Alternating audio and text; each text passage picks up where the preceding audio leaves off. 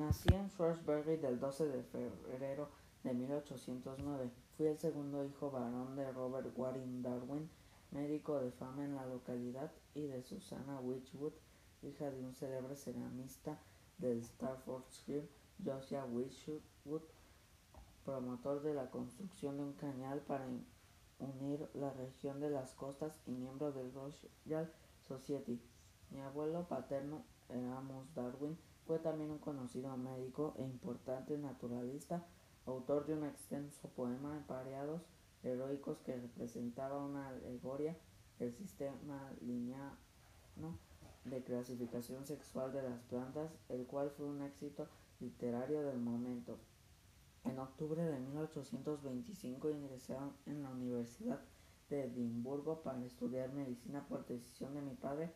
al que siempre recuerdo con cariño y admiración y con respeto no extenso de connotaciones psicoanalísticas. Yo, sin embargo, no conseguí interesarme por la carrera, la repugnancia por las operaciones quirúrgicas y la incapacidad del profesorado para captar su atención vino a sumarse el creciente convencimiento de que la herencia de mi padre me iba a permitir una confortable subsistencia sin necesidad de ejercer una profesión como la de médico. El 27 de diciembre de 1831, el Beagle de Davenport conmigo a bordo, dispuesto a comenzar a la que llamé mi segunda vida. Tras dos meses de desalentadora espera en Plymouth, mientras la nave era reparada de los desperfectos ocasionados en mi viaje anterior y después de que la galera frustrara dos intentos de partida, regresé a Inglaterra el 2 de octubre de 1836 el cambio experimentado en esos años debió de ser tan notable que mi padre ¿no? que al volverlo a ver que la forma de su cabeza había cambiado por completo. Al comienzos de 1856, Charles Lill me aconsejó que trabajara en el completo desarrollo de mis ideas acerca de la evolución de las especies. Emprendí entonces la redacción de una obra que aún estando concebida a una escala de tres o cuatro veces superior de la que luego había de ser la del texto efectivamente publicado, me presentaba, en mi opinión, un mero resumen del material recogido al respecto, pero cuando me hallaba a mitad del trabajo mis planes se fueron al traste por un suceso que precipitó los acontecimientos. En el verano de 1858 recibí un manuscrito que contenía una breve pero explícita exposición de una teoría de la evolución por selección natural que coincidía exactamente con mis propios puntos de vista. Alfred Wallace no puso nunca en la cuestión del procedimiento más tarde,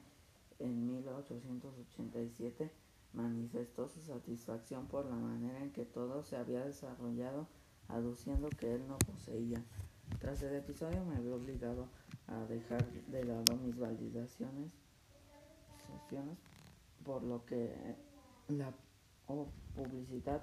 de mis ideas se refería y abordé la tarea de que, reducir la escala de la obra que tenía entre manos para enviarla cuanto antes a imprenta. En, quedó por fin redactado el libro sobre el origen de las especies por medio de la selección natural o la preservación de las razas favorecidas en la lucha por la vida, largo título que es casi la enunciación de su tesis y que suele abreviarse como el origen de las especies. Los primeros 1250 ejemplares se vendieron al mismo día de su aparición,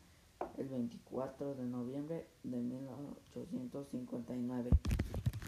Me mantuve apartado de la intervención directa en la controversia pública hasta 1871 cuando se publicó mi obra El origen del hombre y la selección en la relación al sexo donde expuse mis argumentos en favor a la tesis que el hombre había aparecido sobre la Tierra por medios exclusivamente naturales. En 1872, con la expresión de las emociones en el hombre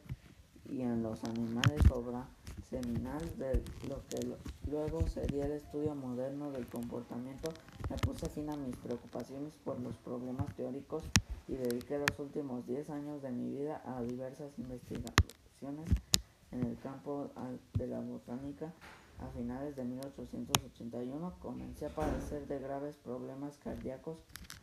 y fallecí a consecuencia de un ataque al corazón el 19 de abril de 1882. La energía es la capacidad que poseen los cuerpos para poder efectuar un gran trabajo a causa de su constitución energía interna, de su posición energía potencial o de su movimiento energía cinética. Es una magnitud homogénea con el trabajo por lo, por lo que se mide en las mismas unidades, es decir, en julios en el sistema internacional, según la forma o el sistema físico en que se manifiesta, se consideran diferentes formas de energía, térmica, mecánica, eléctrica, química, electromagnética, nuclear, luminosa, etc. Aunque la energía puede cambiar de forma en los procesos de conversión energética, la cantidad de energía se mantiene constante conforme con el principio de conservación de la energía que establece la energía ni se crea ni se destruye, solo se transforma. Por consiguiente, la energía total de un sistema aislado se mantiene constante y en el universo no puede existir creación o desaparición, sino transferencia de un sistema a otro o transformación de energía de una forma a otra. La energía es la consecuencia de la actuación mediante interacciones o intercambios de los cuatro tipos de fuerzas fundamentales de la naturaleza, gravitatoria, electromagnética, nuclear fuerte y nuclear débil. La energía es la capacidad que poseen los cuerpos para poder efectuar un gran trabajo a causa de su constitución energía interna, de su posición energía potencial o de su movimiento energía cinética. Es una magnitud homogénea con el trabajo por lo, por lo que se mide en las mismas unidades, es decir, en julios en el sistema internacional, según la forma o el sistema físico en que se manifiesta, se consideran diferentes formas de energía, térmica, mecánica, eléctrica, química, electromagnética, nuclear, luminosa, etc. Aunque la energía puede cambiar de forma en los procesos de conversión energética, la cantidad de energía se mantiene constante conforme con el principio de conservación de la energía que establece la energía ni se crea ni se destruye, solo se transforma. Por consiguiente, la energía total de un sistema aislado se mantiene constante y en el universo no puede existir creación o desaparición, sino transferencia de un sistema a otro o transformación de energía de una forma a otra. La energía es la consecuencia de la actuación mediante interacciones o intercambios de los cuatro tipos de fuerzas fundamentales de la naturaleza, gravitatoria, electromagnética, nuclear fuerte y nuclear débil. La energía es la capacidad que poseen los cuerpos para poder efectuar un gran trabajo a causa de su constitución energía interna, de su posición energía potencial o de su movimiento energía cinética. Es una magnitud homogénea con el trabajo por lo, por lo que se mide en las mismas unidades, es decir, en julios en el sistema internacional, según la forma o el sistema físico en que se manifiesta, se consideran diferentes formas de energía, térmica, mecánica, eléctrica, química, electromagnética, nuclear, luminosa, etc. Aunque la energía puede cambiar de forma en los procesos de conversión energética, la cantidad de energía se mantiene constante conforme con el principio de conservación de la energía que establece la energía ni se crea ni se destruye, solo se transforma. Por consiguiente, la energía total de un sistema aislado se mantiene constante y en el universo no puede existir creación o desaparición, sino transferencia de un sistema a otro o transformación de energía de una forma a otra. La energía es la consecuencia de la actuación mediante interacciones o intercambios de los cuatro tipos de fuerzas fundamentales de la naturaleza, gravitatoria, electromagnética, nuclear fuerte y nuclear débil. La energía es la capacidad que poseen los cuerpos para poder efectuar un gran trabajo a causa de su constitución energía interna, de su posición energía potencial o de su movimiento energía cinética. Es una magnitud homogénea con el trabajo por lo, por lo que se mide en las mismas unidades, es decir, en julios en el sistema internacional. Según la forma o el sistema físico en que se manifiesta, se consideran diferentes formas de energía, térmica, mecánica, eléctrica, química, electromagnética, nuclear, luminosa, etc. Aunque la energía puede cambiar de forma en los procesos de conversión energética, la cantidad de energía se mantiene constante conforme con el principio de conservación de la energía que establece la energía ni se crea ni se destruye, solo se transforma.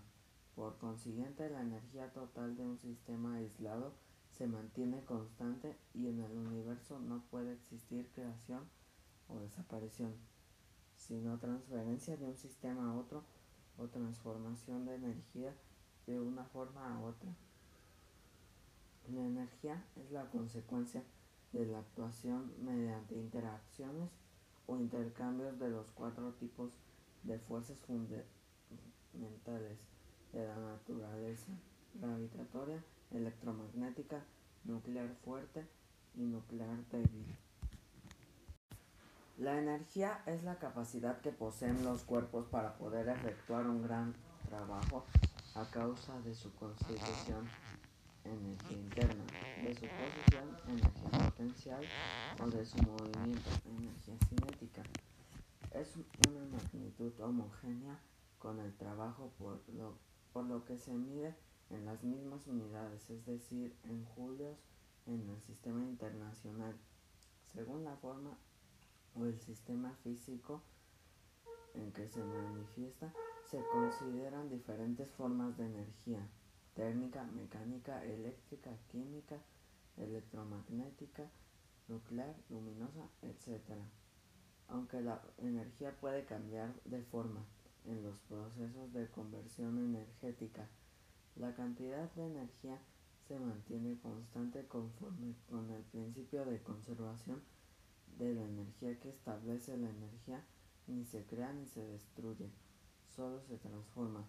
Por consiguiente, la energía total de un sistema aislado se mantiene constante y en el universo no puede existir creación o desaparición, sino transferencia de un sistema a otro o transformación de energía de una forma a otra. La energía es la consecuencia de la actuación mediante interacciones o intercambios de los cuatro tipos de fuerzas fundamentales de la naturaleza, gravitatoria, electromagnética, nuclear fuerte y nuclear débil.